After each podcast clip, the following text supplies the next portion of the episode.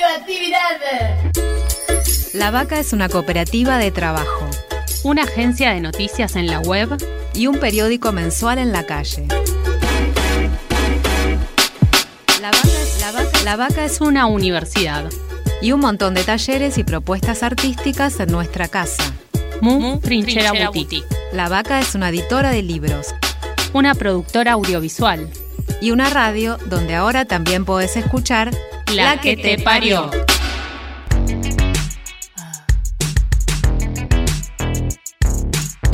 Estamos gestando una nueva dirección, criando futuro. La que te parió. No me digas si te gusto, ni lo que tengo que hacer. Es mi vida, soy mi dueña. No tengo nada que perder. Ni cuentos de hadas, ni historias de terror pasión, mi deseo. Arman mi ilusión. Escúchanos, escúchate. De tu voz también sos parte. Un grito de liberación. La que te parió. Hoy en La que te parió vamos a conocer y escuchar a una joven cantautora madrileña que se llama Isa. Isa hizo una gira por Latinoamérica y estuvo también aquí en Buenos Aires cantando. Así que charlamos con ella acerca de cómo a los 18 años escuchó por primera vez hablar de feminismo, cómo se sintió interpelada y cuáles son las luchas en común que ella percibe en ambos lados del Océano Atlántico.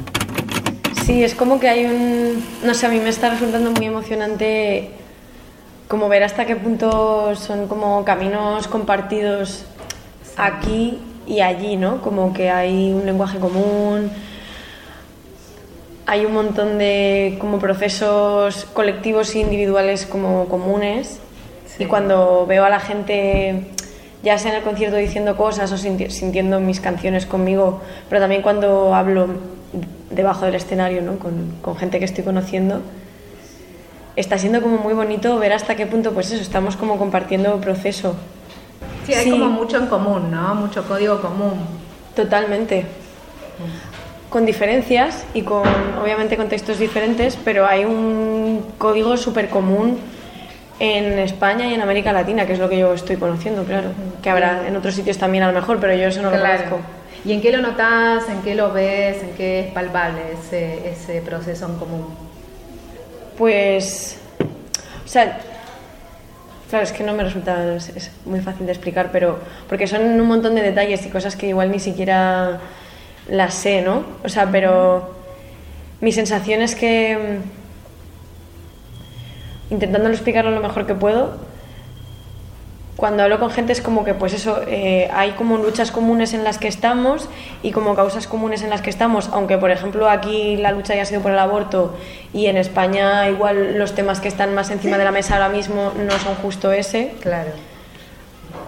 Pero como que sí que la línea de fondo es la misma, ¿no? Como todos, o sea, grandes temas que están ahora hablándose, pues del sujeto del feminismo, ¿no? Como ampliarlo, eh, pues yo qué sé, todos los temas que tienen que ver con la prostitución o no, con la sexualidad, o sea, está como el tema de la seguridad, el tema de la libertad, como todas esas tensiones que está habiendo y también cómo se recibe eso de manera individual y somos un montón de mujeres más o menos de mi generación o de la tuya, pero bueno, onda entre los 15 y los 60 años, pero hay mucha gente que somos de entre 20 y 35, ¿no?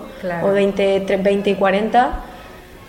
Y andamos pues también hablando del tema del amor romántico, como de, construir las formas aprendidas de hacer vínculos, como hablar de cómo nos socializamos también. También se está poniendo en cuestión como las lógicas tradicionales de hacer política, como lógicas más masculinas, más competitivas, individuales, eh, y como que todo eso se está removiendo y, está siendo como a nivel internacional, ¿no? sí. Entonces, cuando hablo eso de, pues de, todos estos temas, como que encuentro que estamos en caminos parecidos. Y cuando me pongo a hablar más personalmente con gente con la que voy haciendo amistad, pues todas andamos en ese proceso de construcción personal, de tensión entre yo- los deseos construidos y los deseos que queremos construir, entre los anhelos heredados y los que queremos reinventar. Y lo veo súper compartido, a eso me refiero, sí. Bien. Y en tu caso, ¿cómo fue eh, esa construcción de eh, tu visión feminista?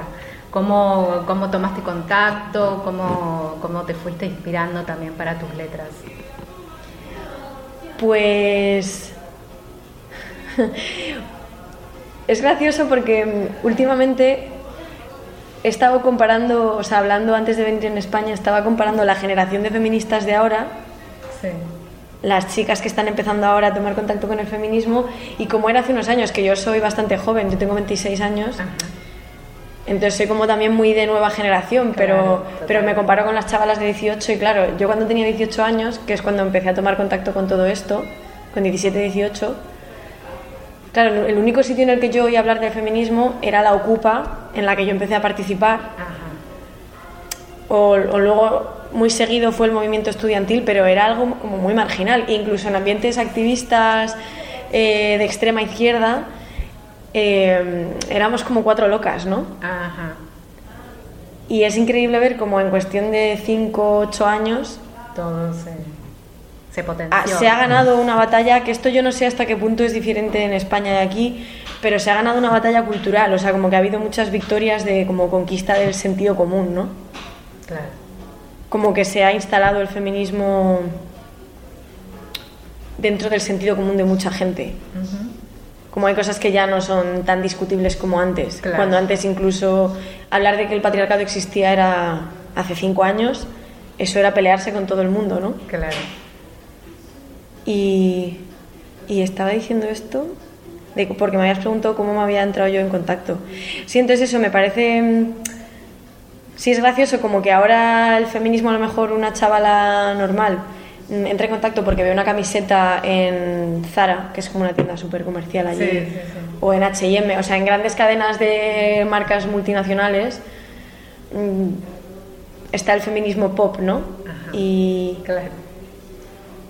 Y hace unos años no, hace unos años era una cosa pues eso, marginal. Yo empecé, pues eso, empecé a militar en, en una ocupa, en un centro social ocupado, que es, aquí es como un centro comunitario, Claro. eh, en el movimiento autónomo en Madrid.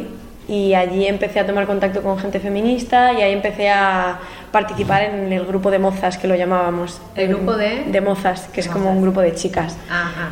Grupo de mujeres que había ahí, Sí. que era muy pequeño y nada más empezamos como a hablar, fue el primer espacio en el que yo empecé a hablar de, bueno, como poner perspectiva de género en cómo sentíamos nuestra participación política en el espacio y cosas de nuestra vida y de nuestra vida personal con esto de que lo personal es político. Claro. Y muy a la vez, pues yo empecé también en el movimiento estudiantil, estaba en asociaciones de estudiantes, en la asamblea de facultad, estaba también en un grupo, en un grupo que no sé si sigue ahora, creo que sí, bueno, no lo sé, Juventud sin Futuro. Y, y en todos esos espacios empecé a juntarme con gente, con mujeres que hablaban de feminismo. Y pues fue todo como muy rápido, ¿no? Pero, pero sí, ahí empecé a aprender de compañeras. Y luego al año siguiente ya me metí en un colectivo de mujeres, en un colectivo feminista, que eran compañeras que había conocido en el movimiento estudiantil, que se llamaba Mantis, Mujeres Antipatriarcales y Subversivas. y ese fue un espacio de crecimiento personal y de formación y también de acción política súper nutritivo para mí. ¿Y en ese momento ya cantabas? ¿Ya componías? ¿Ya No, ligada a la de música? hecho, a Mantis o- me metí después de empezar a componer, pero fue este primer año de, o sea, entré en Casablanca, que era el centro social ocupado en el que empecé a participar, que esto fue justo antes de entrar a la universidad y luego el primer año de universidad fue como todo a la vez y ahí em- hice la maqueta, la compuse así toda como ras y la grabé y la saqué. Y ese año empecé a dar conciertos también. ¿La maqueta es el primer disco? ¿Sería? Claro, yo en ese el- momento lo llamé disco, pero es una maqueta, Ah, es Amanecer ajá. luchando. Ajá. El primer disco yo es eh, Amanecer luchando y el segundo disco sería Creciendo. Asamblea Permanente del Deseo.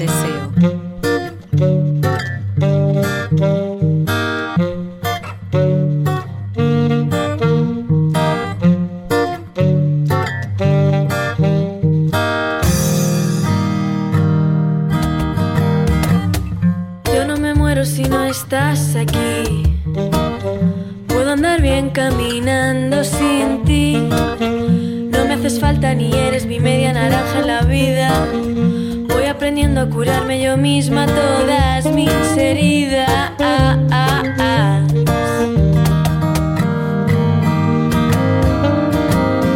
Pero contigo es cierto que el mundo parece un poco menos feo. Contigo cierto que a veces romper las cadenas duele un poco menos. Y aprendo contigo y contigo camino. Y me encanta todo lo que hemos compartido. Tirando barreras, rompiendo los mitos. Te quiero libre.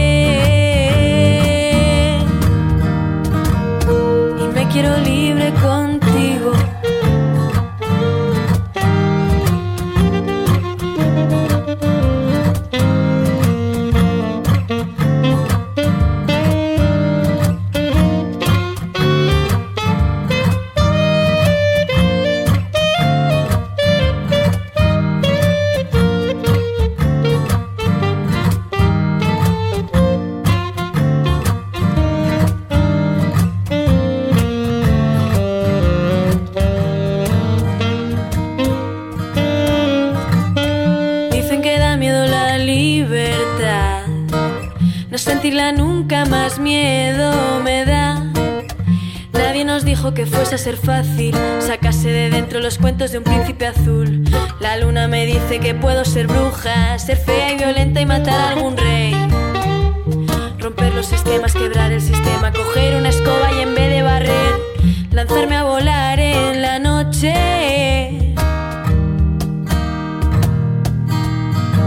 Sin miedo de ir sola por un callejón. Sin miedo de hacer lo que me salga del parece un poco menos feo contigo. Es cierto que a veces romper las cadenas duele un poco menos. Y aprendo contigo y contigo camino.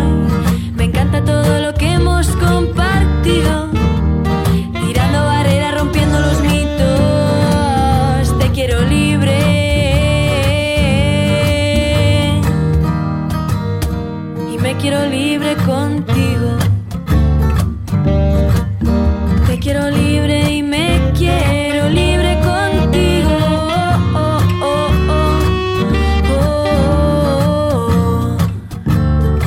en el segundo bloque de La que te parió y ahora Isa nos cuenta por qué eligió la música como forma de vida, cómo fue descubriendo su voz y su potencia para subirse a un escenario, cómo compone sus temas, cómo se nutre del feminismo para elaborar las letras y le preguntamos cómo fue que se decidió y empezó a cantar. Siempre me había gustado cantar. Eh, con 16 años hice mi primera canción para mis amigas. Muy feminista eso, aunque yo en esa época no lo llamara así, pero claro, sí. Y cantaba, sí. Y estuve, estuve, pues con 16, 17 años siempre estuve intentando buscar algún grupo. Yo quería ser cantante de un grupo de reggae, pero no encontraba, entonces ya con 18 me hice cantautora. O sea, siempre canté, pero. O sea, disfruté cantando. Sí. Entonces, no sé, es algo de siempre. Y ya más de cantar. O sea, lo que pasa es que yo no cantaba. O sea, no podía cantar mucho porque sacaba mal la voz. Entonces, podía cantar 5 o 10 minutos y luego ya me quedaba sin voz. Porque me, me estropeaba la voz al cantar. Ajá. Me quedaba fónica. Ah, mira. Entonces, a raíz de empezar a dar conciertos, fui aprendiendo un poco a sacarla mejor. Claro. Y desde, desde hace unos años ya empecé con clases de canto y así, y las sigo descubriendo, como que todavía aún hay muchas cosas que, que ando trabajando. Y con respecto a las temáticas ¿no? que vos eh, que utilizas en tus, en tus canciones, eh, ¿fue algo eh, pensado? Dijiste, eh, a través de lo que yo compongo, quiero eh, escribir solo de esta temática, o bueno, unos dos, obviamente, o es natural. Eh, cuando vos te pones a componer es lo que sale y es lo que fluye y, y bueno, y, y- y así son tus, tus temas. Pues ha ido cambiando con el tiempo. Cuando yo empecé a cantar, em, em, o sea, como cuando yo empecé con el proyecto de la otra, para mí yo me lo contaba como que era un acto de activismo. O sea, a mí de hecho como la visión más esteticista del arte como que no me, no me interesaba. O sea, de hecho me interesaba poco incluso la música. O sea, sí me gustaba, disfrutaba mucho con la música, pero no estaba entre mis prioridades cuidar el sonido. O sea, era una visión como, como también muy heredera del punk y de... Sí, de una visión como muy activista de, de la música. De, bueno, esto yo quiero transmitir un mensaje cantando llega mejor, así que lo voy a hacer cantando, pero, pero para mí la música era como lo de menos. Y entonces yo sí que lo hacía como con bastante intención de que yo quería transmitir una serie de ideas a través de las canciones. Y luego con el tiempo me fui dando cuenta de que, de que había algo personal que se movía ahí. Y me fui dando cuenta de que eso de que, o sea, de que incluso esa visión yo creo que más joven del activismo como algo puramente altruista y, y de ideas, ¿no? Como que la fui, lo fui elaborando y fui viendo que, bueno, que en cualquier forma de activismo siempre hay algo personal y siempre hay algo de necesidad personal. y, y, fui viendo que era algo que yo hacía porque quería y porque yo lo deseaba hacer y porque también me aportaba a mí personalmente, a mi expresión personal, a mi desarrollo personal, como que me nutría. Entonces fui escribiendo un poco como más pensando en hablar también de sentimientos. O sea, siempre lo hice, pero al principio era muy inconsciente y luego fue como, bueno, esto no, no va solo de ideas. Y con el tiempo fui entendiéndolo más como algo sanador y poco a poco lo fui sintiendo como algo como también muy visceral. O sea, como que yo escribo y claro, siempre hay... Para mí la política es importante, Claro, te estoy haciendo como una genealogía de cómo yo he ido viendo la composición, ¿no? O lo que yo hago musicalmente. Entonces empezó siendo más una cuestión de ideas, de activismo, y, una cosa que yo me contaba así, con el tiempo fui dándome cuenta de que no era tan así. Y, y actualmente, pues eso, escribo y hablo de política cuando escribo.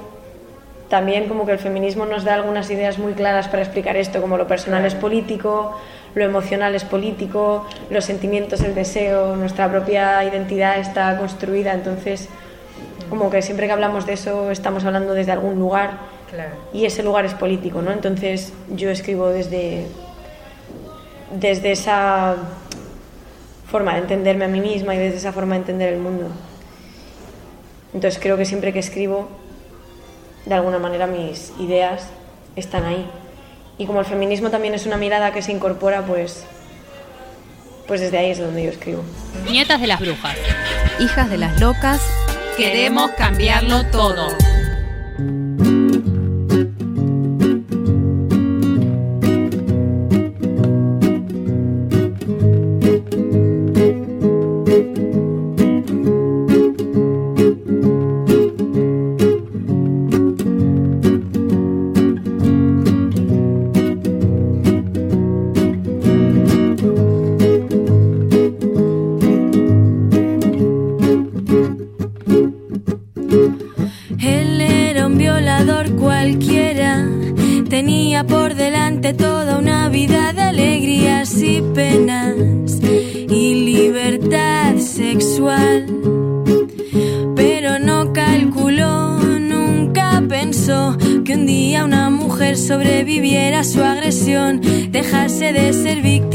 tomando la cerilla y el bidón.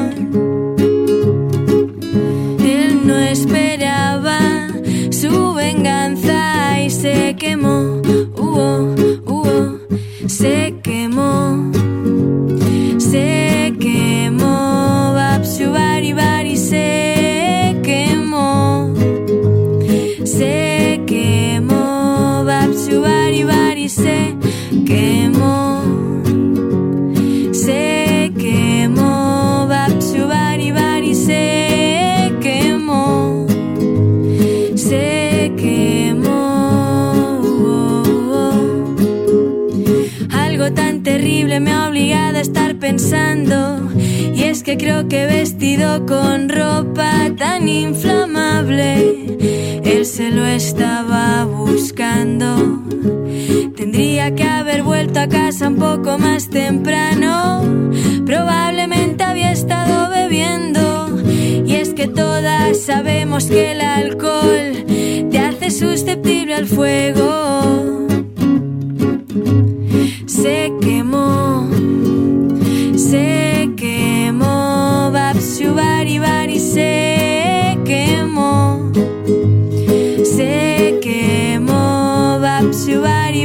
Se quemó.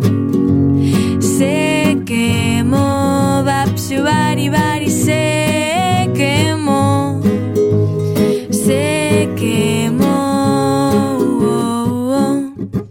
Y me pregunto por qué no lo impidió. No es tan difícil apagarse, solo hay que rodar un poco por el suelo.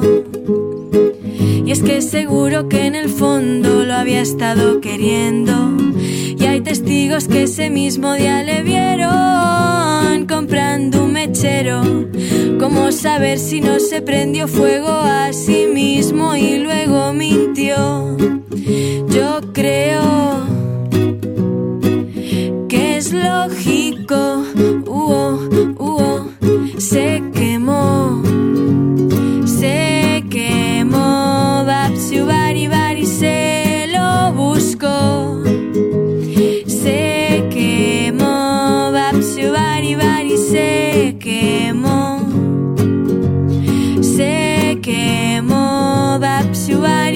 Se quemó. Se quemó.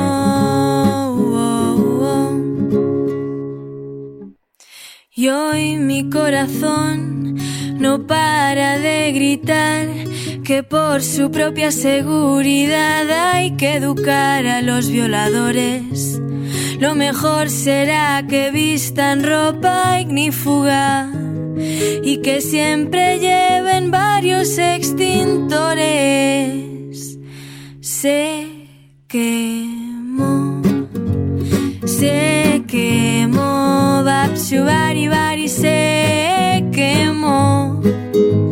Se quemó, Babsu Bari Bari se quemó.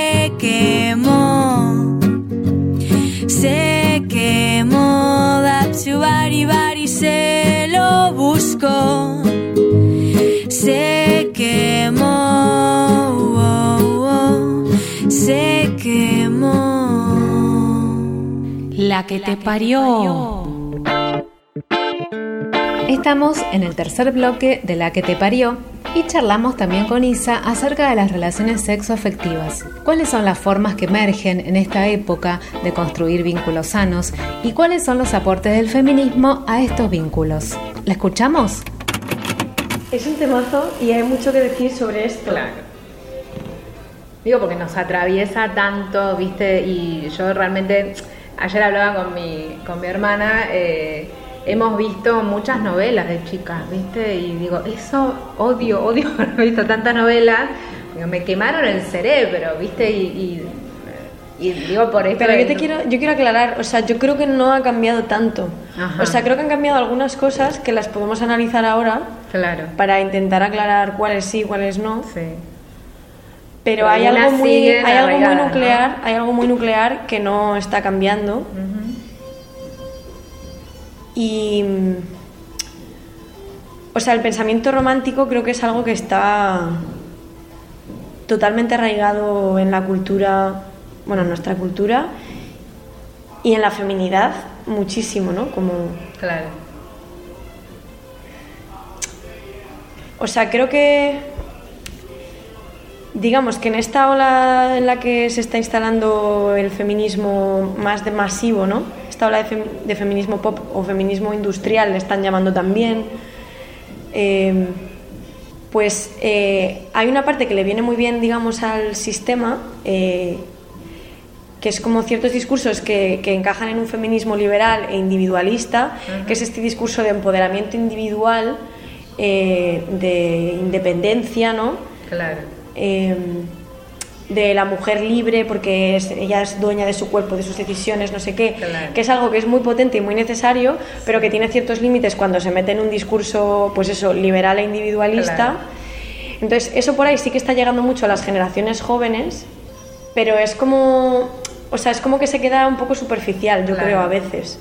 Como algo más light, ¿no? Más edulcorado en un punto que... Sí, y que además te corre el peligro y que incluso en, entornos más activistas, pero que a veces creo que hay discursos tramposos que nos, o sea, que nos trampean a nosotras mismas, que es con estos discursos del poliamor, cuando el poliamor se convierte en un consumo de cuerpos y en una especie de falta de compromiso afectivo, hmm. en donde es que justo he estado leyendo, empecé a leer bueno, algunos artículos de, de Brigitte Basallo y también hay otra, otra chica que se llama Adriana Arroyo.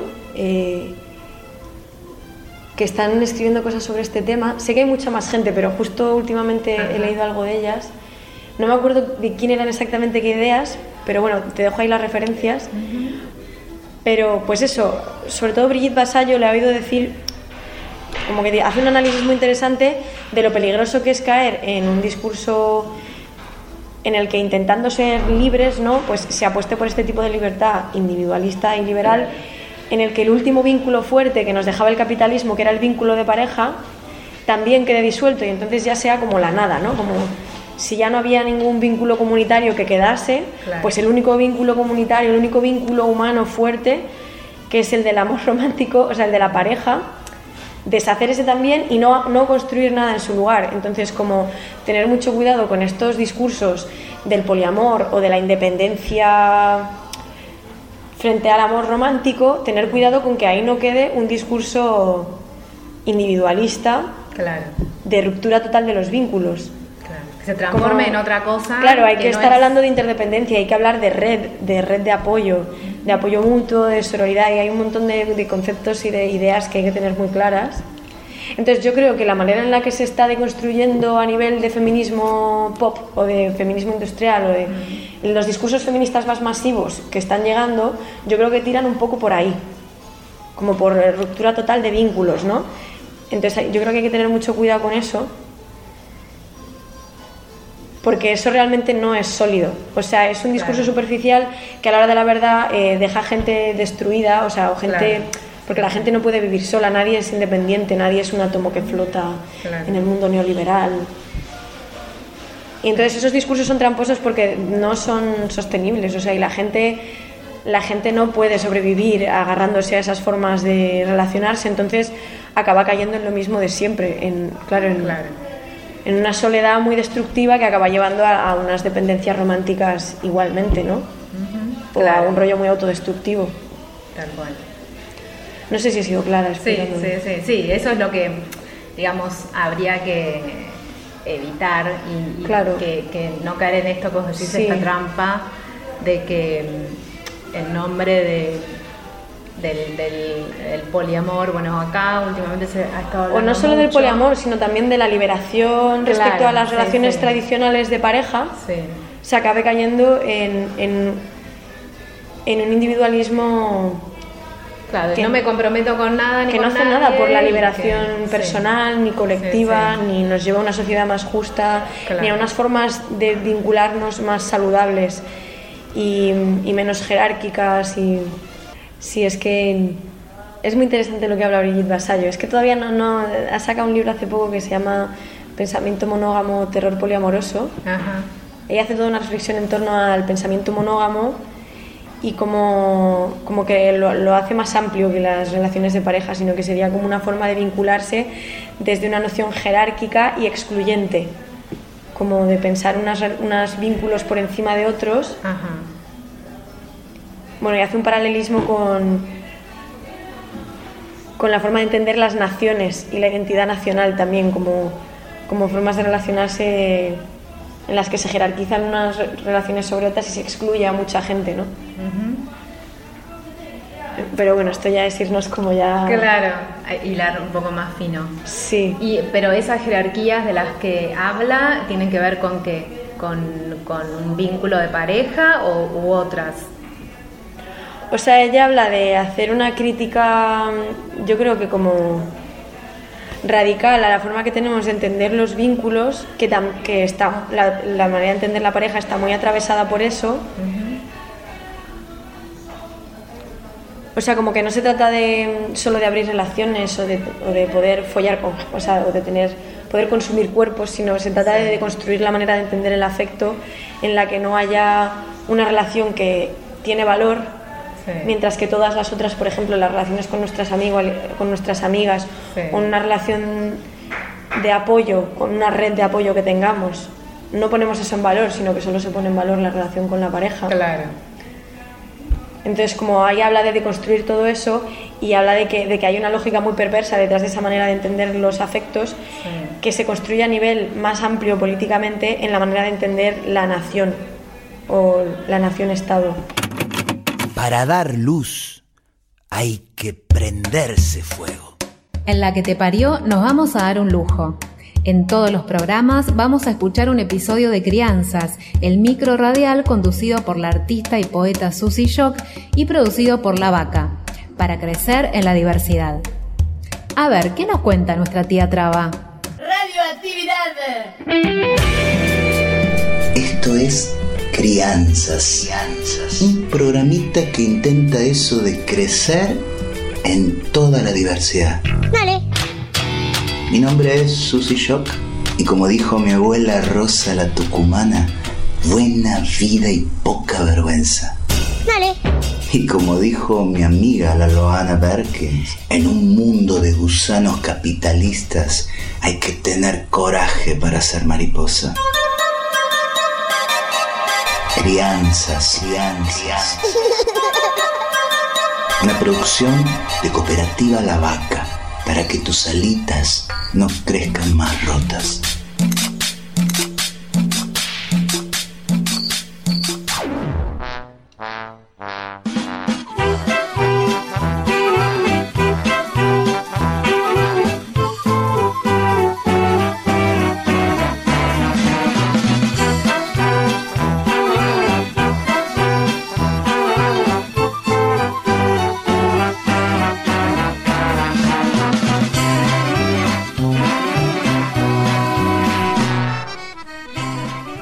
De mi barrio acaba de llegar un circo. Claro, mi barrio es de los pocos que siguen teniendo esos terrenos baldíos a donde nada mejor que un circo para llenarlos. Ahí apareció una mañana el circo y vieran la cara de mi sobrino Uriel y de sus amiguitos cuando al pasar como todos los días a la escuela por esa calle se encontraron que de la noche a la mañana había nada más y nada menos que semejante circo, con sus banderitas gastadas, con su tristeza de payaso cuesta, una nueva gigante escenografía se nos había presentado, cambiando el paisaje de estas cuadras, y no solo el paisaje, porque ahí fuimos toda la familia al estreno de su primera función. Y cuando digo toda la familia, digo toda la familia. Uriel, peinadito como para una fiesta, mi hermana y la Carla, mi mejor amiga, y yo, vestidas como para el cumpleaños de una celebrity. Y por supuesto que el pulgón, que es el perro de Uriel, que siempre sale con nosotros moviendo la cola de contento, corriendo y ladrando en primera fila. Pagamos, entramos y vimos brillosas y encantadas, equilibristas, hadas voladoras, payasos coloridos, magos y domadoras de miedos, la adivinadora del futuro y una orquesta de pulgas invisibles, todo junto y mezclado. Y así, tarareando la canción del cierre de la función, volvimos hecha niñas, más niñas que Uriel, que también maravillado, ya había decidido que aparte de veterinario, iba a ser el dueño de un circo para que nosotras las grandulonas, así nos dijo, nos riamos más seguido. Cosa del circo y de las crianzas. Beso y abrazo de tía Traba. Radioactividad. Crianzas. Buena vida y poca vergüenza. Dale. Buena vida y poca vergüenza. Esto fue Crianzas. Escúchalo en www.lavaca.org. Dale. Crear, criar, criar, crear, crear, criar, Crear y criar. Hay otro futuro.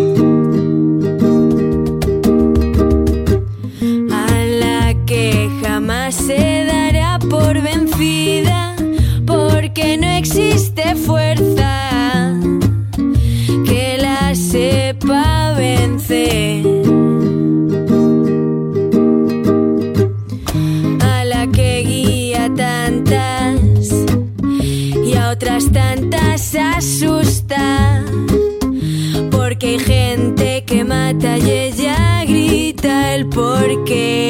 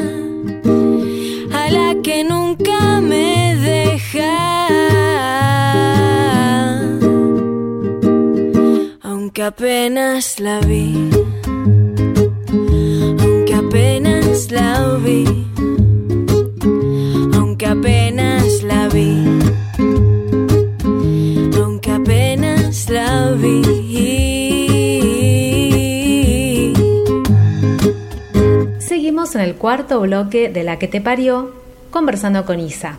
Isa nos cuenta que practica la autogestión, de esta manera grabó sus tres discos, ella misma genera los shows, planifica las giras, a la salida de los recitales vende CDs, remeras y bolsos para financiar sus viajes y también maneja las redes. ¿Cómo se lleva Isa con las redes sociales? Más o menos.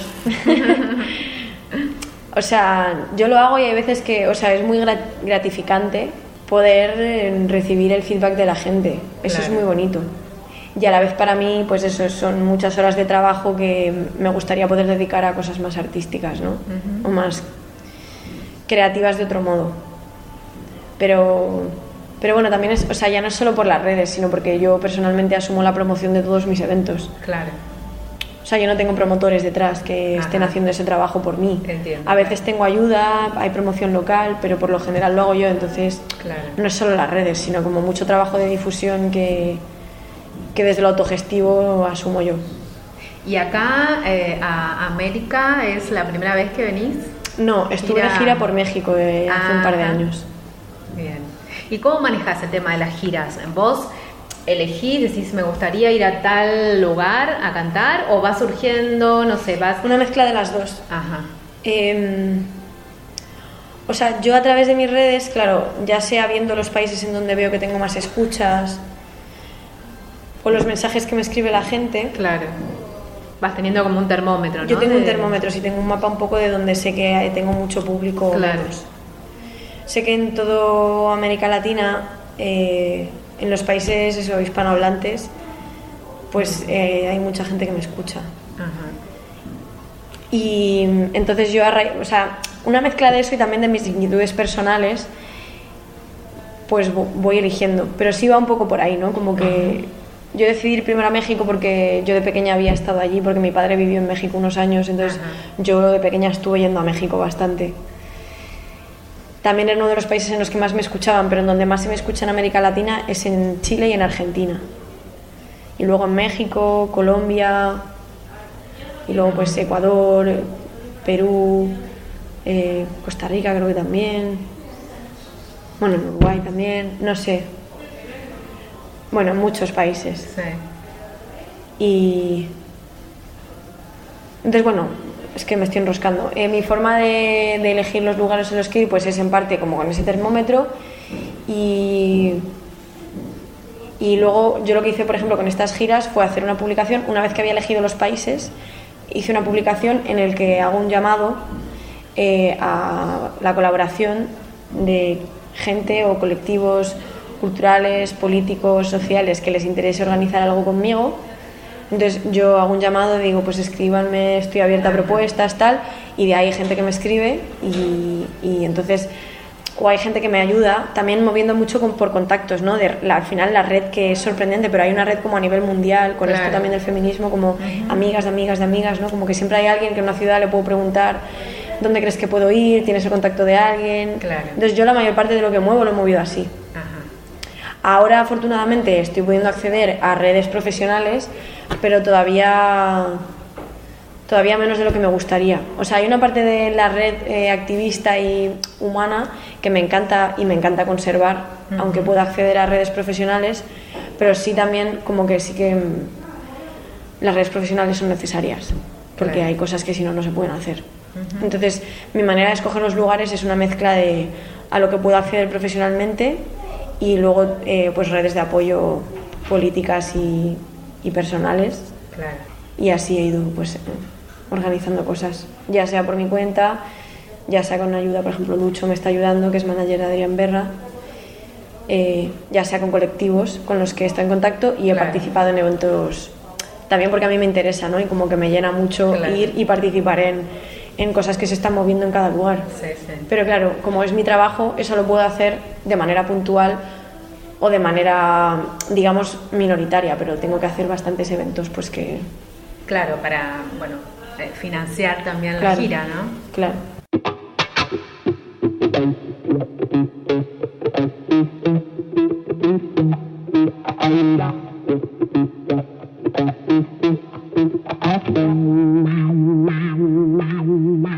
Este mundo injusto no se va a parar. No rendirse nunca es algo que solo decimos cuando estamos rotas. Cuando estamos rotas. Y me rompen estos días de verano respirar y recordar a compañeras que respiran entre rejas. Y el dolor se me disfraza de vacío existencial, pero no, no, no. Hay que tirar pa'lante aunque se escondan las ganas. Se me confunden mis motivos para amar la vida y odiar este sistema cruel. Y un abismo se abre a veces cuando me quedo sola. Ah, ay. Cuando me quedo sola, ah, ay. Cuando me quedo sola, ay. Hace ya tiempo que la guerra entró en mí, porque su violencia se me metió dentro. Tanto que a veces los antidisturbios ya los traigo puestos y las balas que me matan están fuera de mi cuerpo. Poco a poco voy mirando cada parte, voy sanando cada herida, voy llenando cada hueco. Y entre todo lo que pasa ando queriendo recordar que lo nuevo siempre viene lento. Llega lenta la calma, va rozándome como el viento. Llenándome de lo que fui, de lo que hago para beber del tiempo. Busco amarme sin chantajes para poderte dar lo bueno de mí. Y donde duele solo trato de no huir. Donde duele voy creciendo. Oh, oh, oh. Donde duele voy creciendo. Oh, oh, oh. Donde duele voy creciendo.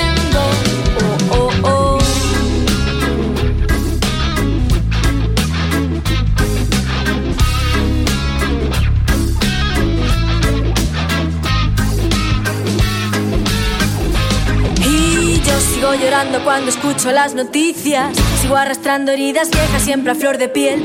Sigo sintiendo cada golpe de la vida. Y aún así siento la fuerza y agradezco a mi camino cada instante en el que vivo y lucho y crezco. Y como Violeta doy las gracias desde bien dentro del pecho. Desde bien dentro del pecho. Voy soltando peso en este viaje, voy quedando más ligera en cada encuentro, voy quitándome los trajes. Voy soltando todo el miedo y aprendiendo a dar amor. Porque al final es el único sentido para nuestra revolución. Llega lenta la calma, va rozándome como el viento, voy llenándome de lo que fui, de lo que hago para beber del tiempo, busco amarme sin chantajes, para seguir dando la batalla fuera de mí, y donde duele solo trato de no huir, donde duele voy creciendo, llega lenta la calma, va rozándome como el viento, voy llenándome de lo que fui de lo que hago para beber del tiempo.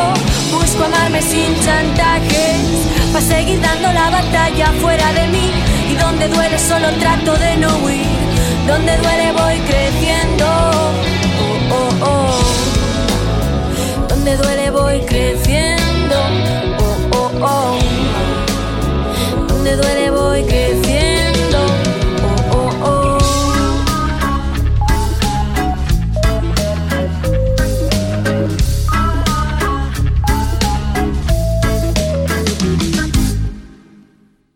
Donde duele voy creciendo.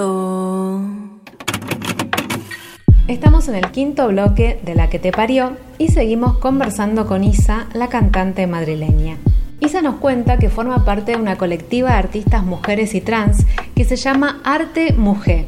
Son más de 20 cantautoras, poetas, actrices, bailarinas y funcionan de manera horizontal. Hacen show juntas y aquí nos cuenta cómo se organizan y qué significa para ella pertenecer a esta colectiva.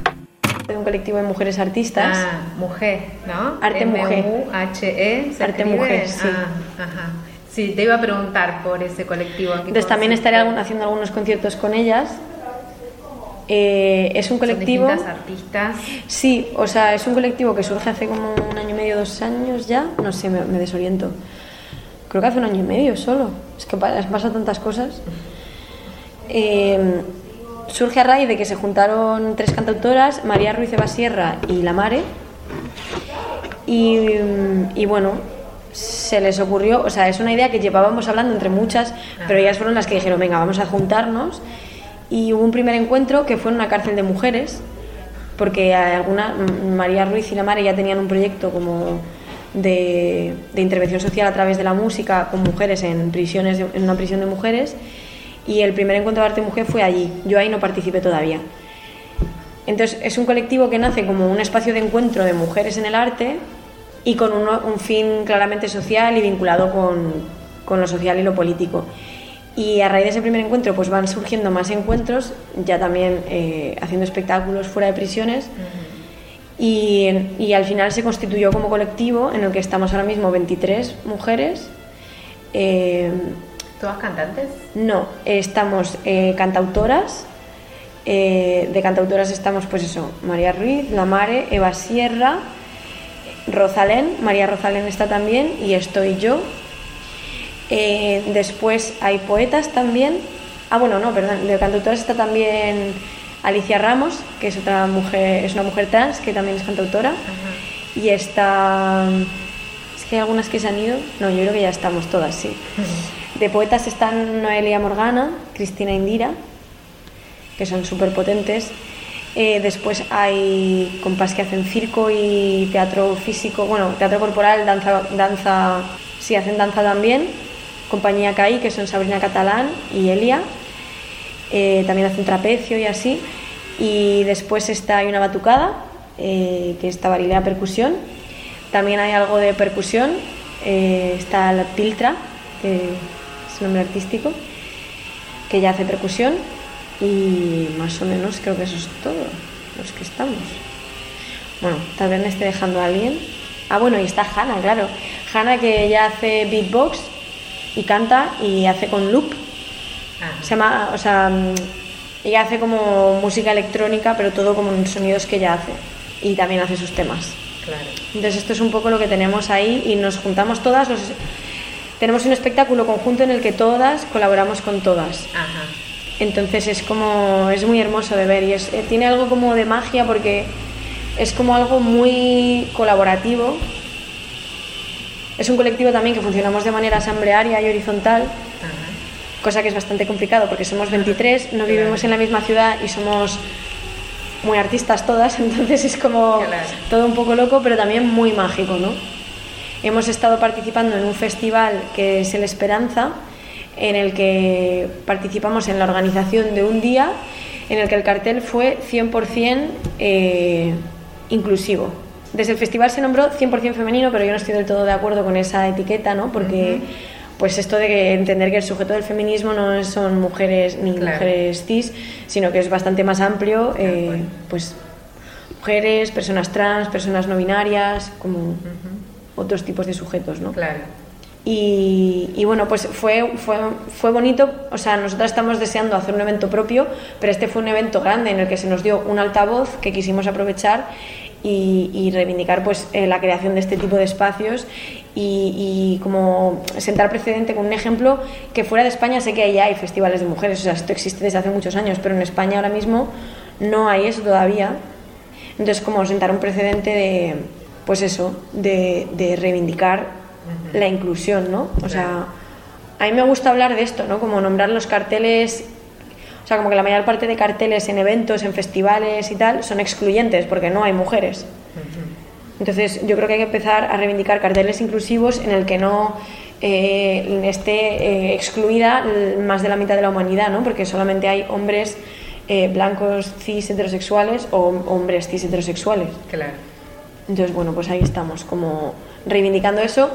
Nosotras desde nuestro colectivo, pues somos un colectivo de mujeres y, y andamos pues haciendo eventos en los que también funcionamos con una lógica interna que queremos que sea diferente. Pues eso, de apoyo, de cuidados, de también como... Es que hay cosas que no se pueden nombrar fácilmente, ¿no? Pero hay algo muy mágico en arte mujer que yo al principio cuando empezamos me acuerdo que yo pensaba, es que esto tiene como lo mejor de la feminidad, ¿no? Pues eso, esas lógicas de, de, estar de estar con las otras, ¿no? Y, también para las otras, y en colaboración, de cuidarnos. Y eso a la hora de, o sea, en la manera en la que hacemos nuestro espectáculo, eso se ve perfectamente y genera algo muy especial, muy potente. Vení, queremos compartir los saberes que estamos cultivando juntos. ¿Nos escuchás? También, queremos, queremos escucharte. Escribinos a cooperativalavaca.com. su faceta de cantautora, Isa se hace llamar Isa la otra. Entonces le preguntamos, ¿por qué la otra? He ido cambiando mi respuesta a esta pregunta porque me la han hecho desde el principio. Me imagino. Claro. Y antes yo pensaba que era porque lo había leído en algún lado y como que la idea me había calado y entonces cuando pensé el nombre decidí. Pero luego me he dado cuenta de que no fue tan intelectual la movida. O sea, creo que desde siempre pues he tenido el deseo como de pues de tal vez hacer otro camino ¿no? que el que se supone que me tocaba. Creo que pues esto cualquier mujer que tenga inquietudes feministas puede entender de qué estoy hablando, ¿no? Pero como que puede ser algo desde lo más sí, pues como mujer y también personalmente, ¿no? Como, como que creo que en general, pues sí, desde que empecé y desde, desde siempre he sentido como ese deseo de, tener más libertad, ¿no? Y de, de escoger. Entonces creo que al, al, final me puse ese nombre por eso, ¿no? Aparte de toda la connotación que tiene el concepto este de la alteridad, ¿no? Y como todo lo que políticamente significa nombrarse así, que también pero más desde lo personal, pues creo que, que fuese ese deseo de, de crecer y escoger. ¿Ese deseo de? De crecer y de, escoger, como de construir camino. La, que, te parió. La que te parió es un programa de Cooperativa La Vaca. La seguimos en www.lavaca.org. Y así pasó por La que te parió la cantante Isa. Vamos a despedirnos con un hermoso texto de Isa que se titula Así de valiente. Últimamente nunca voy sola a ningún lugar. Me llevo siempre de la mano, camino a mi lado, y me susurro al oído confía en cuanto noto algo de acero enganchándose en mi espalda. Por las noches me acuno, me acaricio hasta que me duermo, y al espejo me digo bonita y poderosa, me digo reina de la luna y de las fiestas en el horizonte. Creo que estoy encontrándome al fin, al fin observando que merezco cada alegría y al fin cosiéndome al cuerpo las alas que tanto tiempo tuve perdidas en el fango del abandono. Y ahora sé, y puedo decirte, sin la sombra de una duda, que si sigues así de valiente, tú también vas a encontrarte.